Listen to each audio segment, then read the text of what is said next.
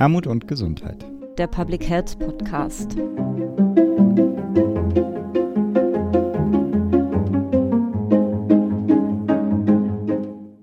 Ja, herzlich willkommen zu einer neuen Episode des Podcasts Armut und Gesundheit, der Public Health Podcast. Heute hört ihr für das Kongressteam meine Kollegin Claudia Czernik. Hallo. Und mich, Maren Janella. Ja, heute machen wir weiter in unserem Vorhaben, mit Bundespolitikerinnen vor der Bundestagswahl im September in den Austausch zu kommen. Besprechen möchten wir Forderungen, die auf dem Kongress Armut und Gesundheit formuliert werden und wurden. Den Anfang konnten wir mit Frau Doktorin Kappert-Gonter von Bündnis 90 Die Grünen machen und die Episode könnt ihr gerne nachhören. Der Link kommt in die Show Notes. Und heute kommen wir mit Hilde Mattheis ins Gespräch. Frau Mattheis ist Bundestagsabgeordnete für die SPD und gesundheitspolitische Sprecherin ihrer Partei. Also dann, ab zum Gespräch. Ja, herzlich willkommen, liebe Frau Mattheis, in unserem Podcast Armut und Gesundheit, der Public Health Podcast.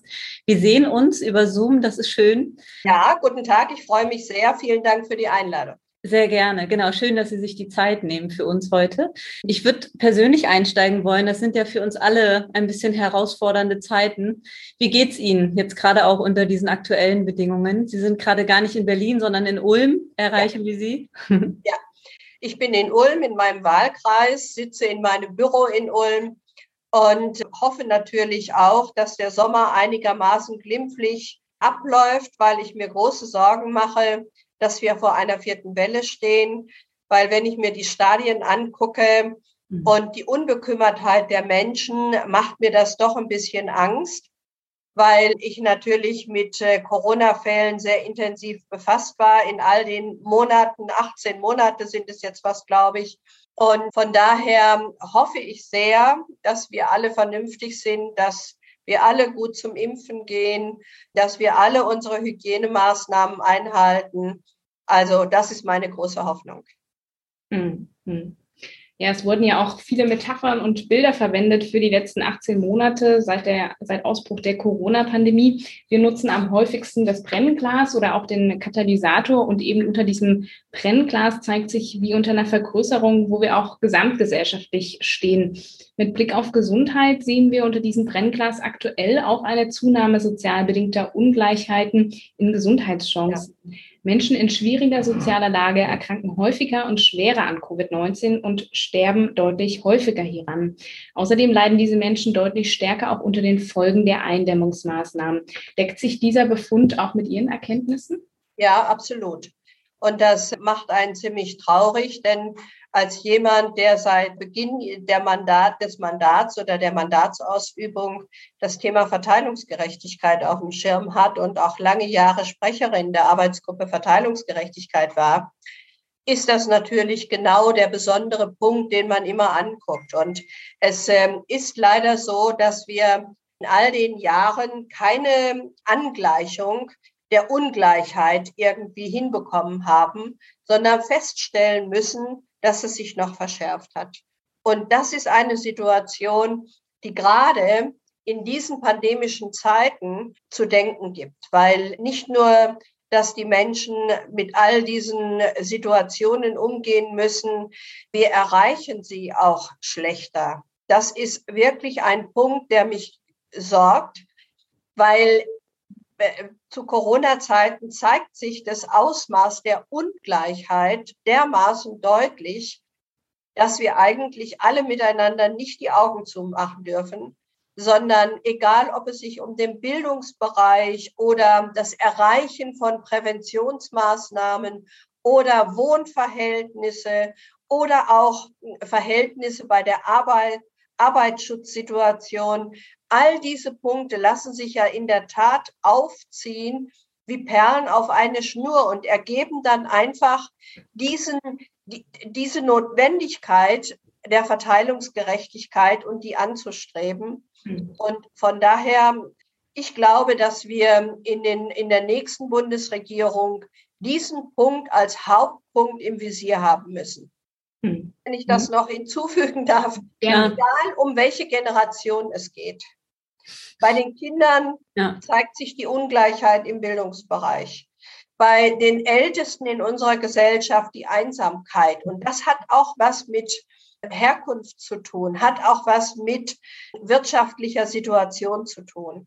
Oder bei den Frauen, insbesondere mhm. bei Alleinerziehenden. Also das ist eigentlich, wenn man diese Bevölkerungsgruppen zusammenzählt, kommt man fast auf die Mehrheit der Bevölkerung. Das muss man sich immer klar machen, mhm. um die es hier geht. Mhm. Ja, ja, ja, vielen Dank. Genau, wir wollen nicht zu lang, aber dennoch kurz einen Blick zurückwerfen. Gab es denn politische Entscheidungen, die Sie heute anmahnen, selbst anders getroffen zu haben oder wo Sie andere Entscheidungen hätten treffen? Ja, da gibt es insbesondere zwei beziehungsweise auch drei Punkte, wo ich sage, das war ein absolutes Versäumnis. Mhm. Wir als SPD, ich insbesondere auch als Berichterstatterin, haben da immer den Fokus drauf gelegt, aber sind nicht durchgedrungen. Manchmal muss man auch eingestehen, dass man nicht durchdringt. Mhm. Das ist einmal das Thema Eigentest. Ich glaube, dass mhm. wir bei der Bevölkerung vor vielen Monaten, gerade auch was diesen Public Health Ansatz anbelangt, es hätten erreichen können, dass Eigentests wie selbstverständlich zum alltäglichen Leben dazugehören.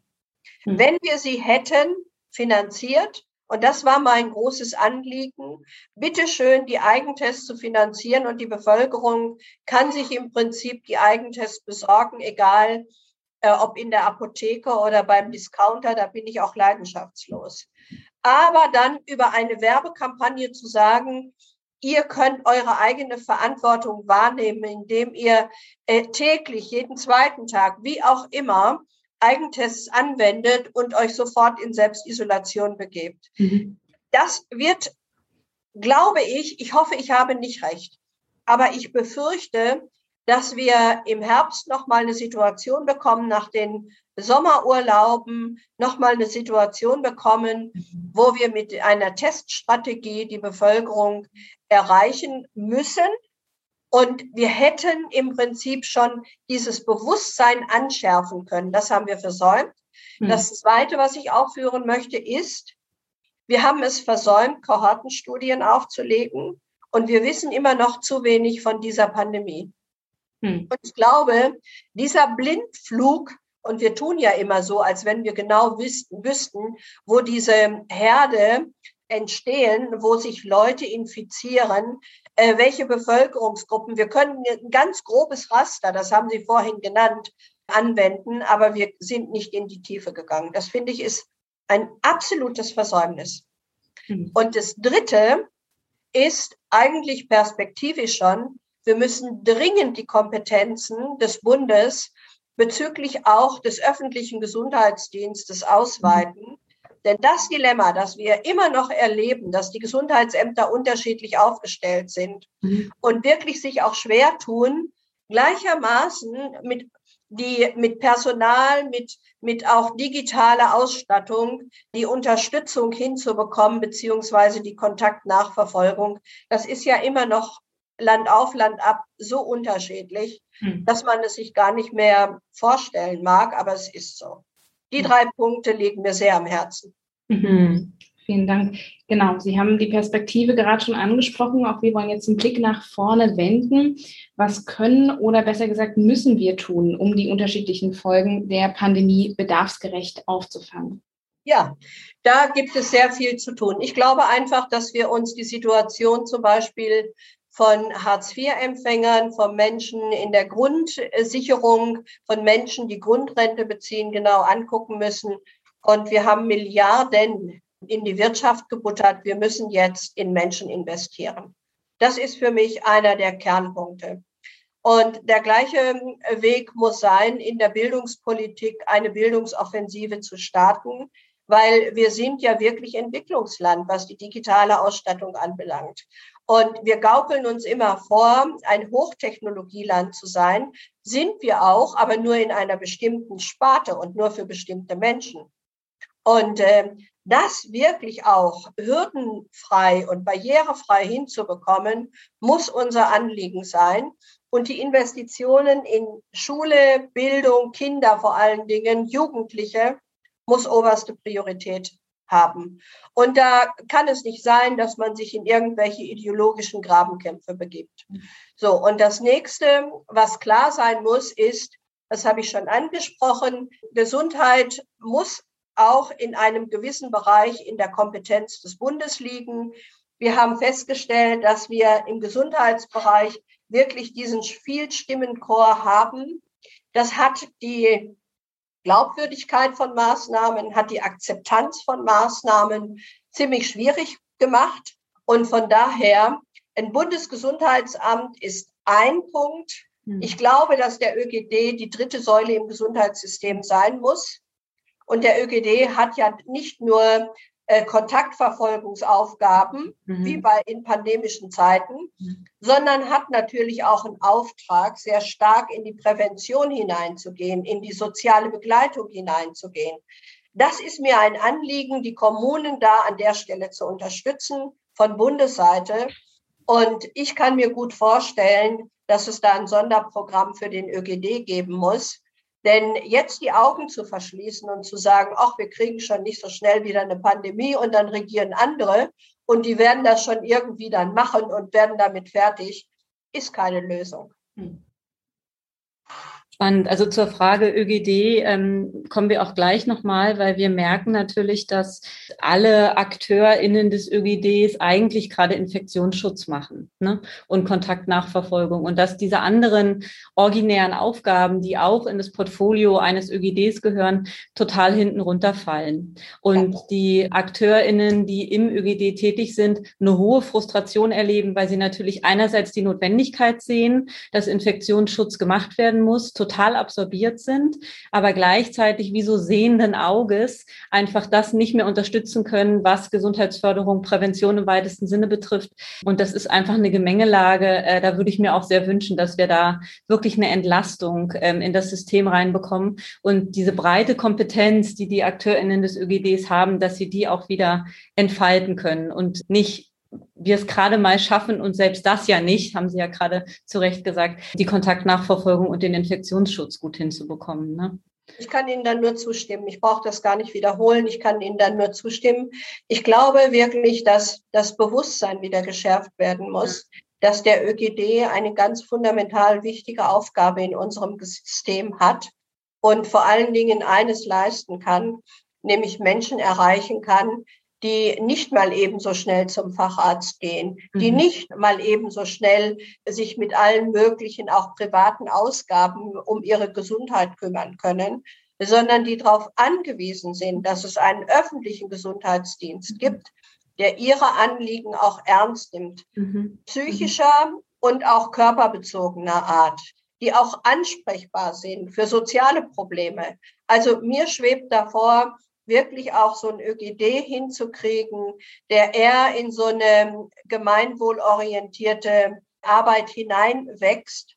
Und in jedem Bezirk, in jeder Gemeinde, ich lasse mich da jetzt nicht festnageln, auf wie viel pro Einwohnerinnen, aber wirklich sehr engmaschig auch äh, da ist, weil genau diese Ansprechpartnerinnen, die auch so, so ein Bild haben von Gemeindeschwester der früheren mhm. Zeit, mhm. die die Familien kannte, die die Kinder kannte, die festgestellt hat, by the way, einfach mal so, ey, da stimmt irgendwas nicht in der Familie. Da muss man jetzt nicht die Jugendhilfe schnell anrufen und da einen Akt draus machen, sondern kann niedrigschwellig eingreifen. Das sind so die Punkte, wo wir mit den Kommunen zusammen und das geht nur auf kommunaler Ebene, mhm. wirklich was hinkriegen müssen. Das wäre mein Traum.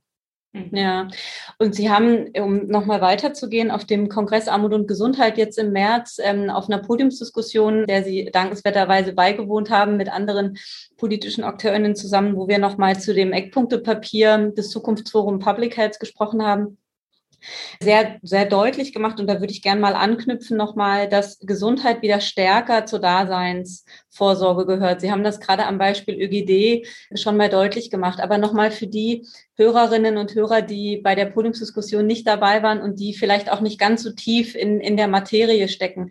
Können Sie das noch mal ein bisschen ausführen? Warum ist, Sie haben, sind so weit gegangen in der Podiumsdiskussion, auch über Grundgesetzesänderungen ähm, laut nachzudenken, die dafür gegebenenfalls nötig sind. Können Sie einmal noch kurz ausführen, was Sie damit konkret meinen und warum das bislang nicht so organisiert ist, dass Gesundheit ja. nicht so zur Daseinsvorsorge gehört, wie es sein ja. müsste. Ja, ja. Naja, wir haben uns vor einigen Jahren auf den Weg gemacht, vor einigen Jahrzehnten, und haben so den Aspekt der Wirtschaftlichkeit in unser Gesundheitssystem eingeführt. Mhm. Wir haben diesen Aspekt der ökonomischen Betrachtung von Gesundheitsausgaben so übertrieben, dass wir, egal um was es geht, eine Finanzsteuerung, so will ich es mal formulieren, in unserem Gesundheitssystem haben. Und das Resultat ist das, was Sie eingangs formuliert haben, dass es unterschiedliche Zugänge gibt in unser Gesundheitssystem. Mhm. Wir haben eines der teuersten.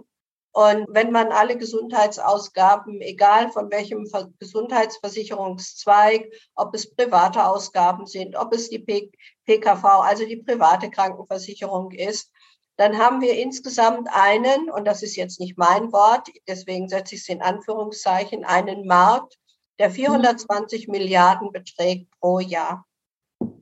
Das ist der Hauptteil, kommt von Beitragsgeldern der gesetzlich Versicherten. Das sind über 300 Milliarden. So. Äh, an die 300 Milliarden. Ich muss mich korrigieren. Wenn man jetzt das sieht, wie der Zugriff auf diese Gelder ist, mhm. dann wissen wir, dass die Unkosten oder die Ausgaben im Arzneimittelbereich stetig wachsen, für Krankenhaus ist es stetig wachsen, im ambulanten Bereich stetig wachsen. Und das Problem ist, dass die Ausgaben nicht unbedingt auf die Qualität und das Ankommen bei allen Bevölkerungs, in allen Bevölkerungsbereichen garantiert ist. Mhm. Und da wieder eine Stellschraube zu ziehen, ohne dass man sagt, wir zerstören alles, wir machen alles platt und fangen von Null an, das wäre, sage ich mal, ein Bild, das nie erreichbar ist. Deswegen muss man, glaube ich, an einer Säule anpacken, die man von politischer Seite her sehr schnell steuern kann, nämlich den öffentlichen Gesundheitsbereich über eine Grundgesetzänderung, die man, wo der Staat und der Bund dann die Möglichkeit hat, direkt Gelder an die Kommunen zu geben für Daseinsvorsorge im öffentlichen Gesundheitsbereich mhm. und wo dann grundgesetzlich klar formuliert ist, was gehört denn zur Daseinsvorsorge? Und da spielt dann Europa noch eine ziemliche Rolle.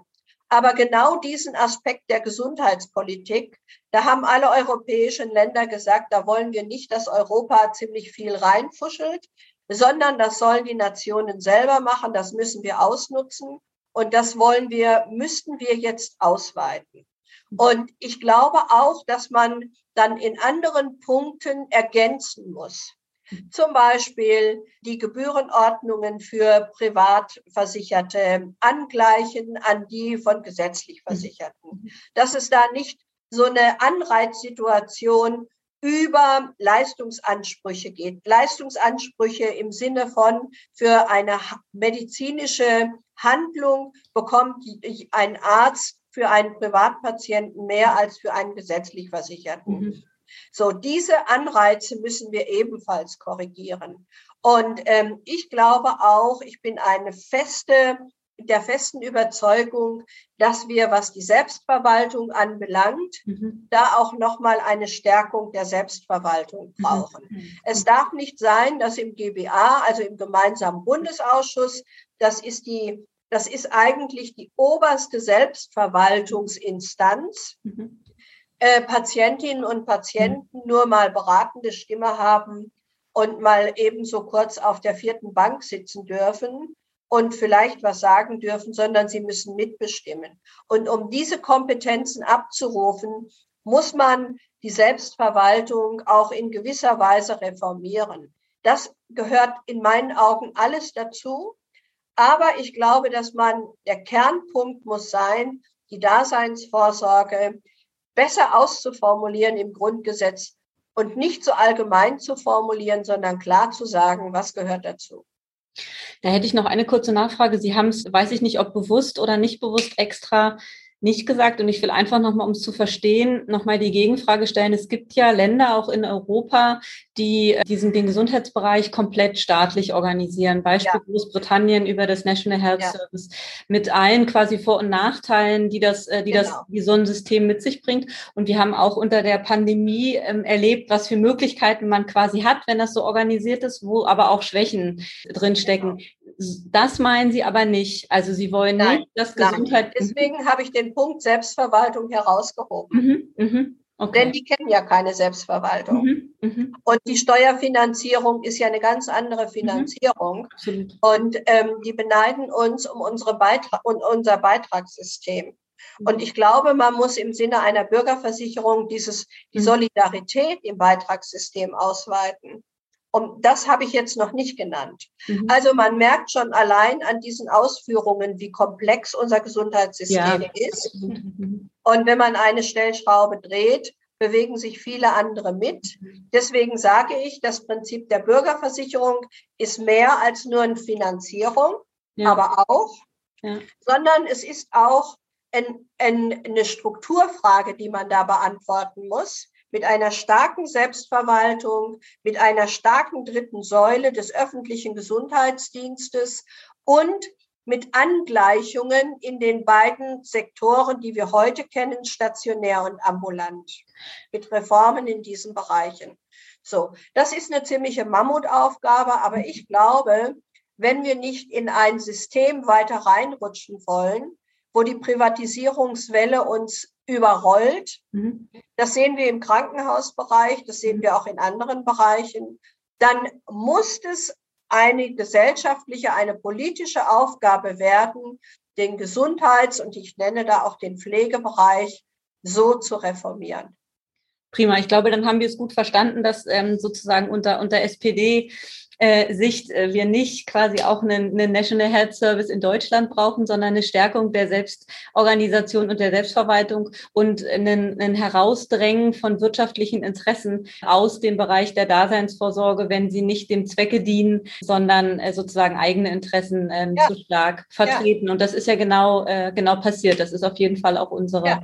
auch unsere Wahrnehmung. Und ich sage gerade auch im Pflegebereich. Ja, Nirgendwo ja. ist die Renditeerwartung so hoch wie im stationären Pflegebereich. Ja. Das muss man sich mal vorstellen. Ja. Und ähm, ich sag mal, ich wünsche mir seit vielen, vielen Jahren, dass Gesundheitspolitik nicht irgendwie nur das Buttergeschäft ist, sondern das ist wirklich das Sahnehäubchen, weil in dem Bereich äh, gibt es, glaube ich, eine klare gesellschaftliche Wertevorstellung, die fest in unserer Kultur verankert ist, in unserer Historie verankert ist. Wir kennen seit dem Mittelalter sowas ähnliches wie äh, Versicherung innerhalb von Zünften oder Gilden. Mhm. Das hat sich so weiterentwickelt und die Bevölkerung hat das starke Bewusstsein, das sagen auch alle Umfragen, dass man an diesem Wertesystem nicht rüttelt, sondern sich darauf verlassen muss. Und wir haben da leider dran gerüttelt. Hm. Und ein, eins der Ziele, warum das Zukunftsforum Public Health ja dieses Eckpunktepapier hm, für eine Public Health Strategie für Deutschland aufgesetzt hat, war ja genau waren ja genau auch Teile dieses Befundes oder dieser Befunde, die Sie hier gerade auch nochmal dargelegt haben und dazu auch diese, diese Podiumsdiskussion, an der Sie mit dabei waren beim, beim Kongress. Und uns würde nochmal interessieren, jetzt so ein bisschen vom Speziellen ins Allgemeine, hat, äh, also wir hatten den Eindruck bei der Podiumsdiskussion, dass, ähm, dass man deutliche Unterschiede natürlich ähm, in, den, in den Parteilinien wahrgenommen hat und auch, und auch in ihren, in ihren Haltungen, wo ich aber den Eindruck hatte, wo sich alle einig waren, war die Grundaussage, dass es eine starke Public Health Struktur für und in Deutschland braucht und dass wir die gerade nicht haben. Ja, aber da hat mich nicht die Aussagen der anderen überzeugt, dass ja. man über eine Privatisierung eine genau. starke Public Health Geschichte hinbekommt. Genau, das der Weg, genau, absolut der Weg. Also wie man das erreicht, da waren Sie, da hätten Sie unterschiedlicher nicht sein können. Das habe ich irgendwie auch so wahrgenommen.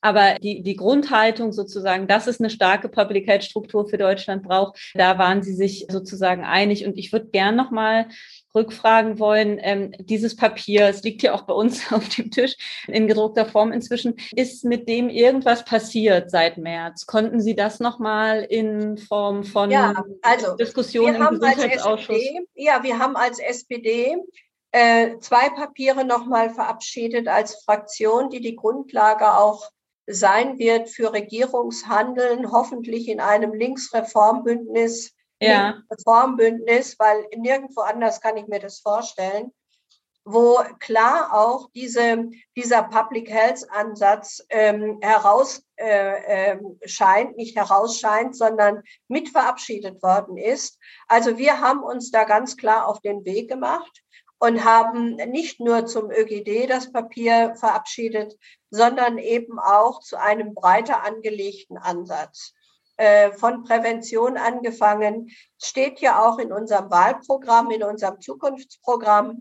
Also ähm, da muss man alles für tun, dass das entsprechend dann auch ausgekleidet wird und ausgestaltet wird, weil Sätze alleine bringen noch keinen Fortschritt, aber sie sind der Anfang.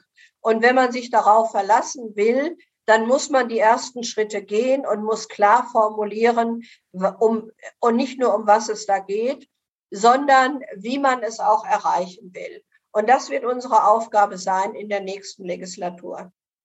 Ich glaube, auch Governance ist da nochmal ein gutes, gutes genau, Stichwort. Genau, ich mache hier weiter. Sie haben ja viele Aspekte schon benannt. Im Eckpunktepapier wird ja die Governance auch nochmal hervorgehoben. Übersetzt ist es ja Leitung, Führung und Verantwortung, in dem Fall für Gesundheitsfragen. Und im Eckpunktepapier wird der Health and All Policies Ansatz ja, als der Ansatz gesehen, also quasi übersetzt, dass das ja. Ziel verfolgt wird, Gesundheit als Querschnittsthema in allen Politikfeldern zu verankern. Und da ist auch geschrieben, dass hierfür ein Politikebenen und ressortübergreifendes Planen und Handeln und die Einbeziehung aller relevanten gesellschaftlichen Akteure aus Wirtschaft, Wissenschaft und Zivilgesellschaft ja. notwendig ist. Uns würde dazu Ihre Einschätzung interessieren. Ja, das ist natürlich unser Anspruch und niemand, der das liest, wird sagen, das will ich nicht. es geht um die Umsetzung. Ja. Hm. Ja. So. Und wie man das auch verinnerlicht. Hm. Das ist ja eine Geschichte, da fange ich ja an mit der Wohnungsbaupolitik, höre mit der Beschäftigungs- und mit dem Arbeitsschutz auf oder gehe über den Arbeitsschutz bis hin zur Bildungspolitik. So. Und ich glaube, dieser breit angelegte Anla Ansatz, der muss tatsächlich noch mal stärker in die Köpfe rein und muss in allen Politikfeldern durchscheinen.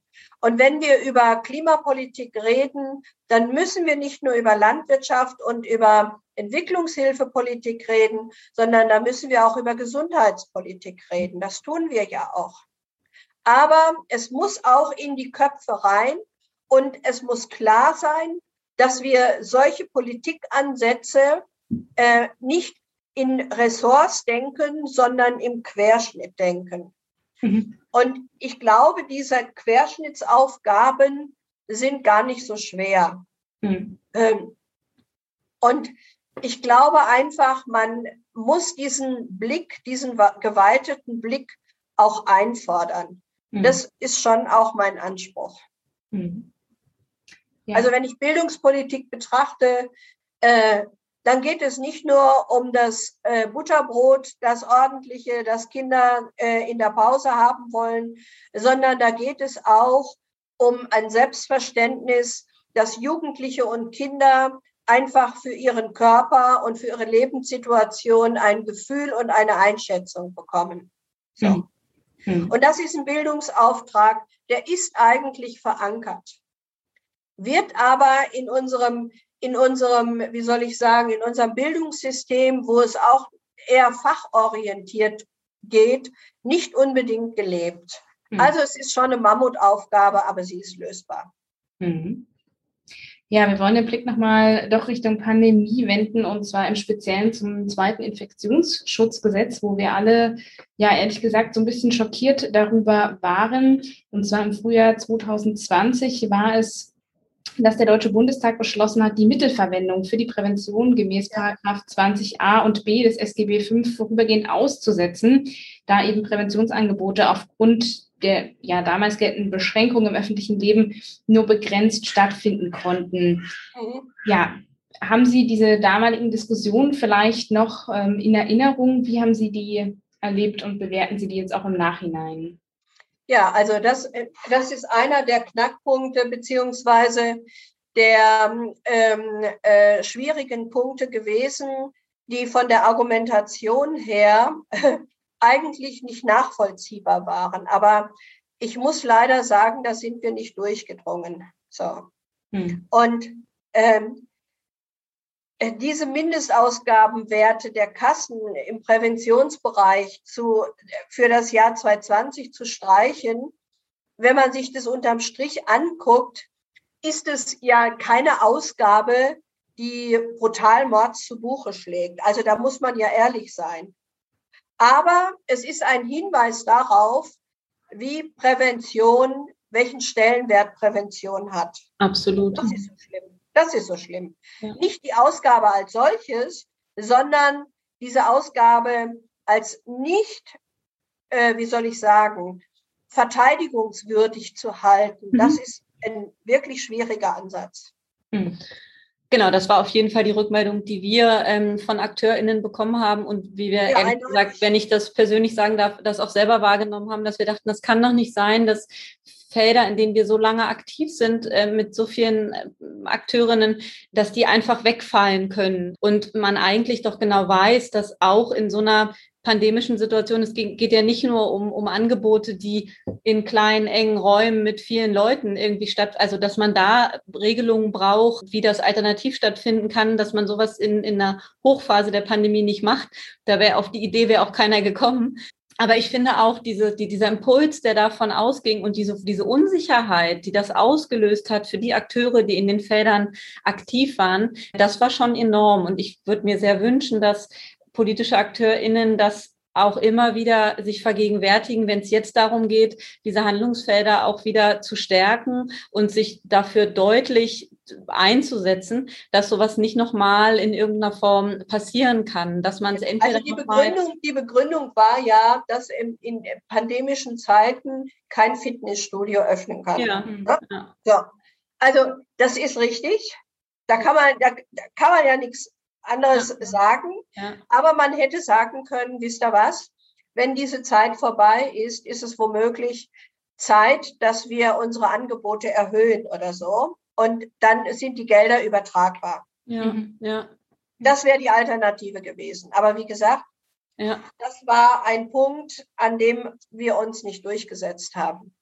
Ja, Genau, zum Abschluss, ich würde übergeben an der Stelle, wollen wir noch mal ein bisschen den Blick auf die Bundestagswahl richten.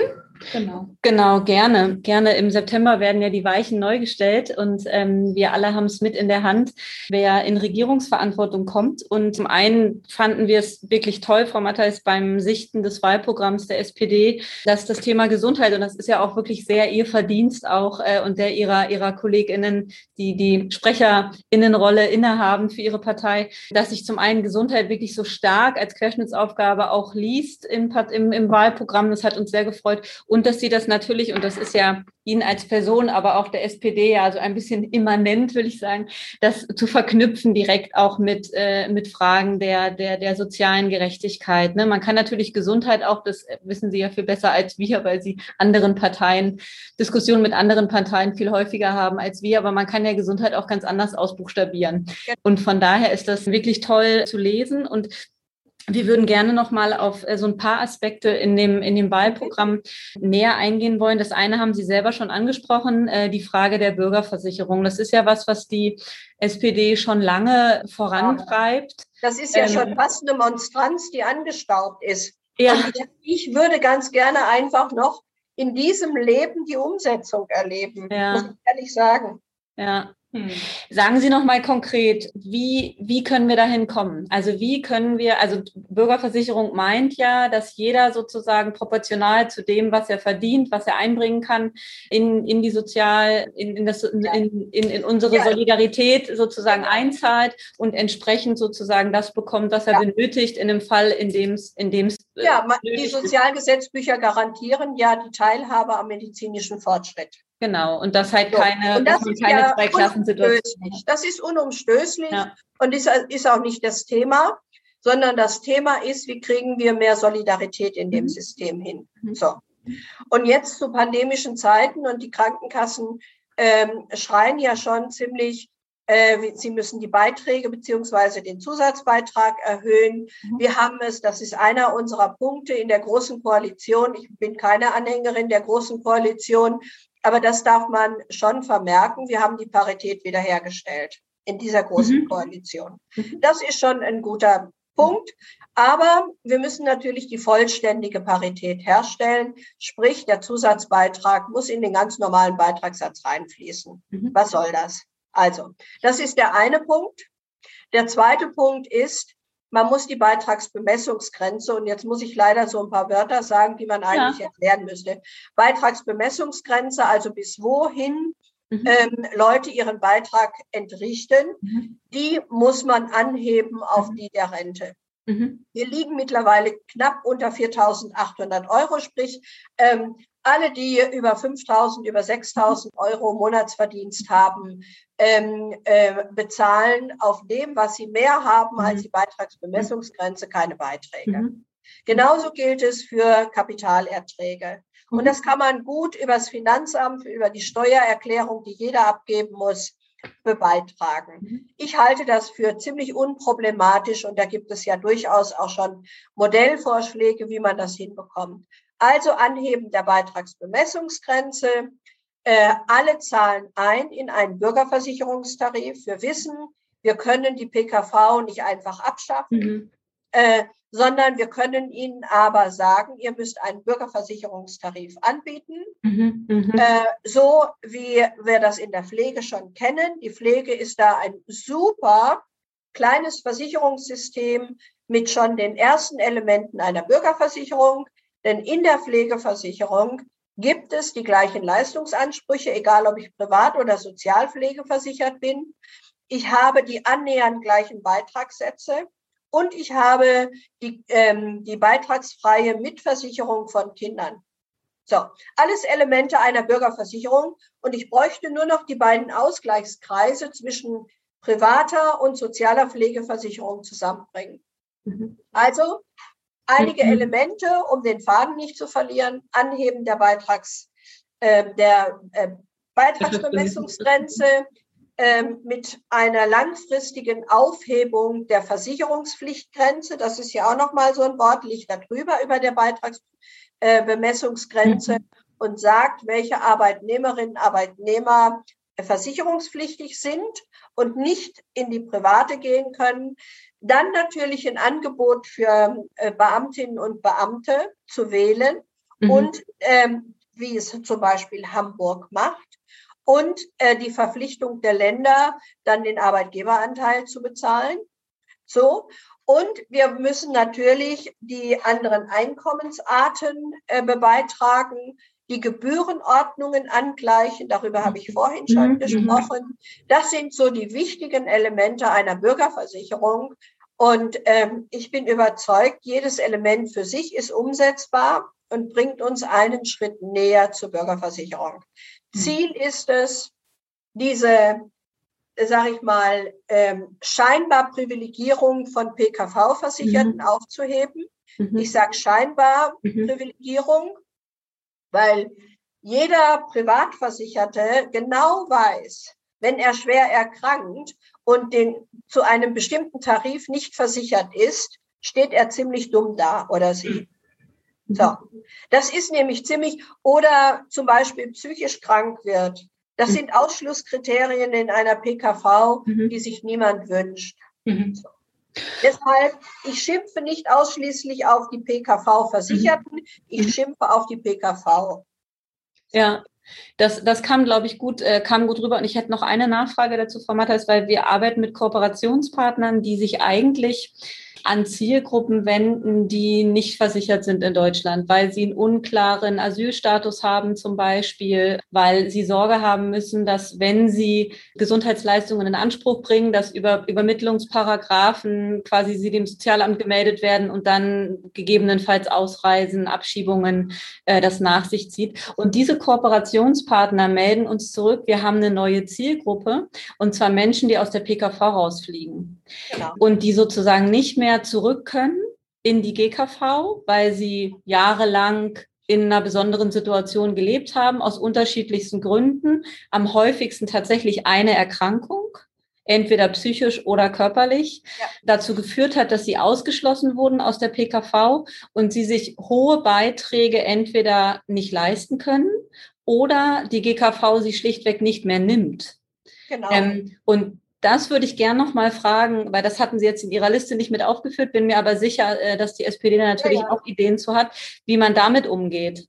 Ja, vor etlichen Jahren haben wir ja mal dieses Entschuldungsgesetz gemacht, mhm. um genau diese Situation zu korrigieren. Das war aber nicht genug, weil nämlich genau wie Sie es schildern, die Zahl derer, die sich eine Krankenversicherung nicht leisten können, steigt ins Unermessliche. Mhm. Wir haben zwar auch die Versicherungsgrenze, also bis wohin man annimmt, dass ein kleiner Selbstständiger Einnahmen hat, äh, halbiert und dadurch den Beitragssatz auch reduziert, ganz, ganz mal nicht den Beitragssatz, sondern die Beiträge reduziert. Mhm. Ähm, reicht aber nicht aus, weil wir mittlerweile feststellen, so wie Sie sagen, dass gerade der Ausschluss aus der PKV, obwohl die zum Basistarif eigentlich versichern ja, müssten, ja, ja. das ist ein Mordshickhack. Und ich habe viele, viele Fälle auf meinem Schreibtisch gehabt und habe sie, wo zum Beispiel Kneipiers, die äh, oder Weinhändler, das ist ein Fall, der mir einfällt,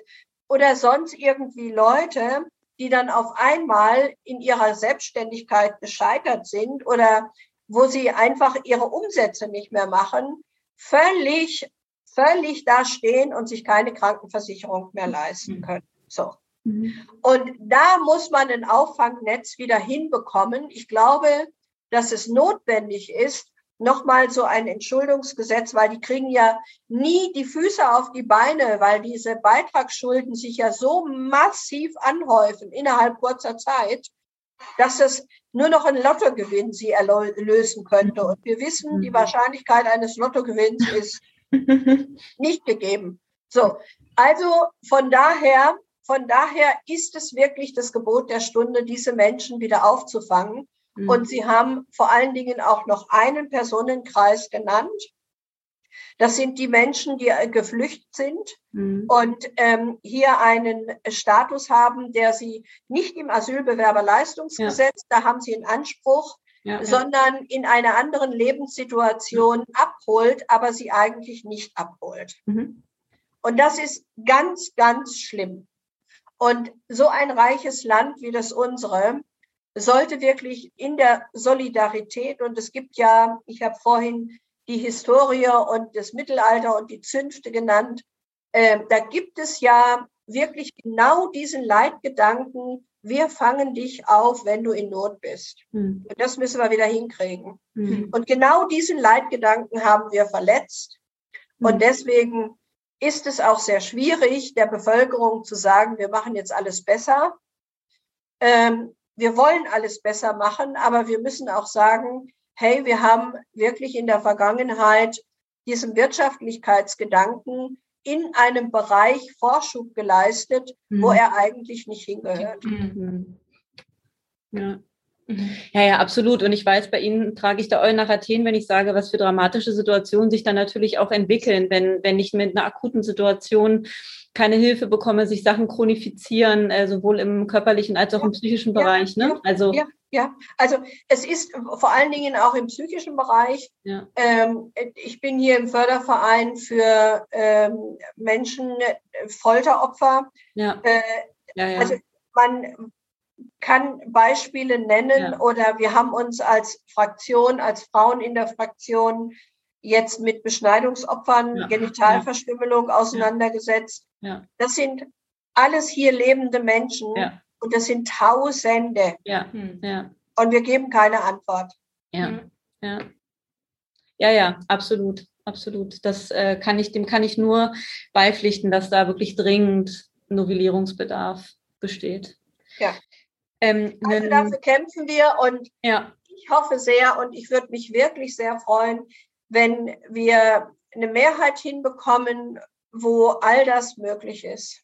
Ja, ja wäre uns allen. Eine gesellschaftliche Mehrheit und Unterstützung ja. Ja. hätten wir in diesem Bereich absolut.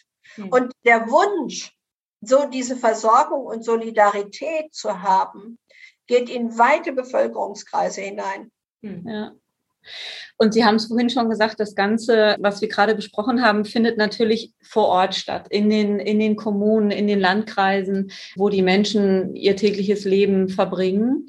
Und was uns auch sehr gefreut hat, weil wir als Landesvereinigung für Gesundheitsförderung uns natürlich sehr stark im, mit dem Auf- und Ausbau von integrierten kommunalen Strategien oder auch Präventionsketten beschäftigen, freut uns das natürlich sehr, dass das äh, auch der Begriff und auch mit einer schönen Definition und einem schönen Ausbuchstabieren, wie wir fanden, sich auch im Parteiprogramm, äh, im Wahlprogramm meine ich, äh, der SPD wiedergefunden hat. Sie wollen nämlich genau diesen Ansatz stärken. Das ist ja, wenn man es gut macht, tatsächlich eigentlich gelebtes Health in All Policies, wenn die Mitarbeiterin des Jugendamtes mit dem Mitarbeiter. Ähm, ich würde mal sagen, eine, eine wunderbare Gemeinwesenarbeit. Absolut, genau, genau. Ist noch schöner, genau, als diese sperrige, genau. Wo man einfach wirklich zusammenkommt, einen breiten Akteurskreis und niedrigschwellig Unterstützung anbieten kann für die, die es ähm, benötigen.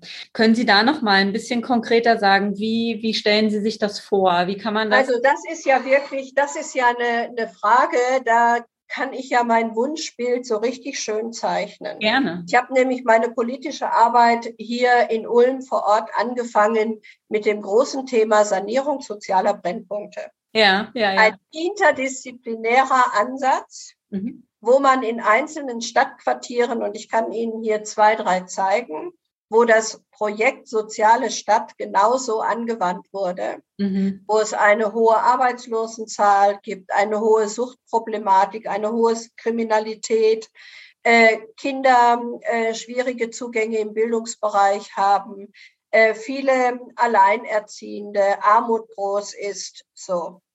Und da einen interdisziplinären Ansatz zu fahren, wo man sowohl eine Beratungskompetenz anbietet, als auch im Prinzip so eine soziale äh, Vermittlungskompetenz hat, das ist eigentlich gelebte Präventionsarbeit. Und wenn man das noch weiter hinbekommt und das dann auch im Quartier mit Pflegeberatung äh, irgendwie verbindet, und da bin ich bei meinem zweiten Lieblingsthema, das mich immer angetrieben hat. Die Pflegestützpunkte müssten mhm. eigentlich ausgebaut werden und mhm. müssten weit vor Pflegebedürftigkeit diese Beratungskompetenz, mhm. die sie ja haben, auch mhm. anwenden können. Also mein Traum von einer gelebten Stadt ist, pro 45, 50.000 Einwohnerinnen einen solcher Anlaufpunkt, mhm. wo wirklich hochqualifizierte Menschen in allen Lebensbereichen und mit Zeit, mit Zeit, mit mhm. Zeit Menschen zuhören, ihnen durch den Wust von Formularen helfen, denn das haben wir ja durch diese Ökonomisierung auch gemacht. Ja. Wir haben eine große Distanz hergestellt zwischen Leistungsanbietern und denen, die Leistungen brauchen, mhm. weil wir von Formular zu Formular, von von, ähm, sage ich mal, ähm, Auswüchsen in irgendwelchen Leistungsbereichen eigentlich die Zugänge verengt haben, statt, statt ähm, nee, ich muss anders anfangen. Wir haben im Pflegebereich zum Beispiel viele zusätzliche Leistungen implementiert im SGB 11. Mhm. Wir haben aber dadurch, dass kein Mensch sich im SGB 11 reinfuchsen kann zu jeder Zeit, die Hürden erhöht. Hm. Das heißt, wir stellen fest, auch wenn die Leistungen ausgeweitet sind, werden sie nicht abgerufen, weil die Menschen von den Leistungen nichts wissen. Mhm. Und das passiert in vielen Bereichen so. Das muss geändert werden. Absolut. Und das hat auch ein bisschen was mit diesem, mit diesem Hype zu tun. Ähm, wir müssen eine Welt optimieren und wir müssen sie ökonomisch ausrichten. Und wir vergessen, die Menschen mitzunehmen. Das treibt mich wirklich um. Mhm. Ja, ja. Ja, ähm, magst du den Abschluss machen mit genau. Blick auf die Zeit? Ich denke auch. ja, wir wollen noch mal ein bisschen auf die persönliche Ebene zurückkommen und ja, Sie haben schon viele Aufgaben benannt, die es zu bewältigen gibt für die kommende Zeit. Uns würde noch mal interessieren, vielleicht haben Sie eine, wo Sie sagen, das ist für Sie persönlich die wichtigste Aufgabe, die es jetzt nach der ersten akuten Pandemiephase zu bewältigen gibt. Ja, ich glaube, die erste wichtige Aufgabe ist, die, den Blick auf die Gesellschaft wirklich schonungslos zu wagen. Mhm. Mhm. Den Blick auf die Gesellschaft, was, wen hat es wie getroffen? Mhm. Wer braucht die größte Unterstützung? Mhm. Mhm. Und ich glaube, dieser schonungslose Blick, der auch was mit einem Menschenbild zu tun hat, das von der, von, getrieben ist von der Idee, dass Solidarität und Gerechtigkeit in dieser Gesellschaft ausgeweitet werden können und müssen. Ähm, das stünde uns allen ganz gut an. Hm. Vielen Dank. Und als letzte Frage auch nochmal wieder eine persönliche. Welche Lehren ziehen Sie aus der Pandemie, vor allem auch auf ja, gerne. Ja, genau, da kann ich noch anknüpfen, dass wirklich Krisensituationen nicht die Ungleichheit verschärfen dürfen, mhm. sondern dafür brauchen wir einen starken Staat, mhm. der diese Korrekturen hinbekommt. Mhm. mhm.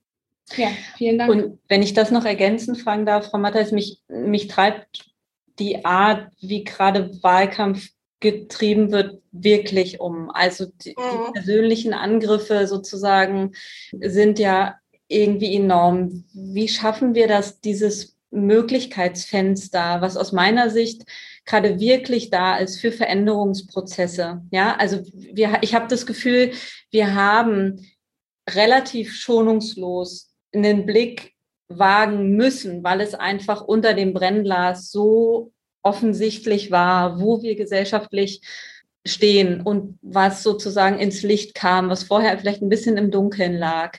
Und ich habe das Gefühl, es sind so viele Nebenschauplätze, dass ich in diesem Wahlkampf gar nicht mehr, egal wie wohlwollend ich auf ihn blicke, aber mir das viel zu viel auf dieser Ebene stattfindet und viel zu wenig auf einer wirklich fachlichen Ebene. Und ich frage mich manchmal, wie sollen dann so Akteure, die gerade auch so eine Form von Wahlkampf miteinander führen, es geht, es geht um viel. Es gibt auf es eine andere Ebene wieder auch miteinander kommen. Es geht in dieser Gesellschaft den kapitalistischen Eliten um viel.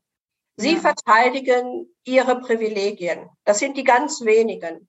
Und das müssen wir alle gemeinsam sagen. Es geht nicht um die wenigen und die Privilegien, egal ob Geld oder Zugänge der wenigen, sondern es geht um die vielen, für die Politik gemacht werden muss. Und das muss man, glaube ich, egal wo man unterwegs ist, immer sagen. Und ich glaube, da muss man als Bevölkerung, und da sehe ich in vielen Bereichen die Debatten genauso, wie Sie sie gerade gesagt haben, wirklich heranreifen.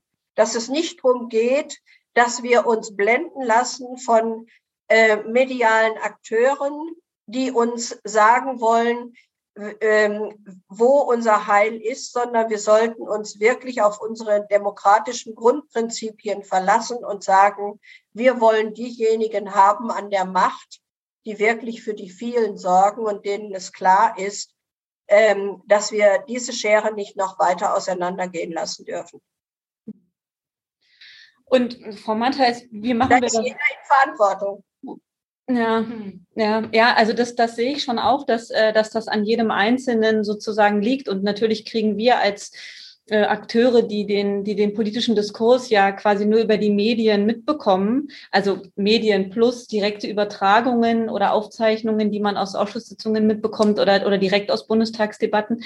Aber das ist ja nur ein Bruchteil von, von ihrer, von ihrer täglichen ja. Arbeit auch. Und natürlich kann man sich immer nur wünschen, dass, dass die Debatten dann quasi, die nicht medial geführt werden, irgendwie anders stattfinden und dass es auch irgendwie gute fachliche Diskussionen sozusagen auch gibt ja, ich verstehe, was Sie meinen. Ich glaube aber, es gibt in anderen Ländern und Staaten gute Beispiele dafür, dass sich Menschen und die Mehrheit von Menschen nicht blenden lassen. Ja. Man muss nicht erst durch ein Tal einer Regierung gehen, die einem das noch deutlicher vor Augen führt, sondern man kann dieses Tal auch ähm, quasi umgehen, indem man sofort eine Regierung wählt, die einigermaßen dafür steht, ja. dass solche Entwicklungen in der Gesellschaft, dieses Auseinanderdriften einigermaßen eingeschränkt wird. Hm. Und es geht ja äh, in unserem Land nicht um Sozialismus pur. man, man glaubt ja manchmal, wenn man die großen Lettern liest, jetzt kommt über uns der große äh, Sozialismus und der Staatsmonopolismus und ähm, äh, kommt über uns hinweg. Nein, es geht um Demokratie und es geht darum, demokratische Strukturen für alle zu nutzen, damit in diesem Land die Menschen einigermaßen gerecht und gleichberechtigt und vor allen Dingen mit gleichen Zugängen zu Einrichtungen des Staates garantiert leben können. Um das geht es wir wünschen auf jeden Fall der SPD, dass, dass, sie, dass das ein vernünftiger Wahlkampf sozusagen werden darf im, im weiteren Verlauf und sie sich nicht an in Nebenschauplätzen äh, verlieren müssen. Das, das wünsche ich Ihnen wirklich von Herzen und sie sich wirklich um die besten Argumente auch bemühen können und nicht Zeit verwenden müssen auf, auf, auf solchen Quatsch. Ja, das, da, das haben wir ein bisschen alle in der Hand, indem ja. wir einfach auch klar machen, dass uns solche populistischen und auch demokratiefeindlichen Gedanken und Parolen nicht erreichen. Ja. Absolut. Und wir wünschen Ihnen auch persönlich, ähm, Frau Matthäus, wirklich alles, alles Gute. Ähm, wenn wir das richtig mitbekommen haben, dann kandidieren Sie nicht mehr. Und genau, uns, uns macht das sehr traurig. Ähm, wir haben immer sehr, sehr das gerne. Ist nett, dass Sie das sagen, aber ich war immer gegen Rente 67 und habe gegengestimmt und jetzt werde ich 67, jetzt muss ich endlich gehen. Ja, ähm, genau, wir können das total nachvollziehen und wünschen Ihnen wirklich einen, einen wunderschönen, eine wunderschöne Ruhestandszeit, finden es aber trotzdem wirklich schade und ähm, haben immer sehr, sehr gerne mit Ihnen diskutiert und Sie waren ja diverse Male auch auf dem Kongress Armut und ja. Gesundheit und immer genauso engagiert und streitbar, wie Sie jetzt auch äh, erlebt haben. Und das genau wünschen wir Ihnen, dass Sie sich das erhalten bleiben, äh, dass Sie, dass Sie uns darüber auch erhalten bleiben und genau mischen Sie sich gerne und unbedingt weiter ein. Und Ihnen wünsche ich auch diese Power, die Sie jetzt auch gezeigt haben, weil das, äh, da brauchen wir viele von. Und vielen Dank auch für Ihre Arbeit. Super, herzlichen Dank. Danke. Gerne. Tschüss und guten Tag. Danke Ihnen auch. Und noch etwas in eigener Sache. Unser Call for Abstracts ist raus. Wenn ihr euch mit Beiträgen in das Kongressprogramm einbringen möchtet, dann nutzt diese Gelegenheit noch bis zum 20. August. Alle Informationen findet ihr auf unserer Webseite www.armut-und-gesundheit.de und auch in den Show Notes. Und damit verabschieden uns und damit verabschieden und Was wollte ich eigentlich sagen? Und damit verabschieden wir uns. Wir uns, ja. Wir uns auch. Und damit verabschieden wir uns auch. Ist egal. Sag du was. Tschüss.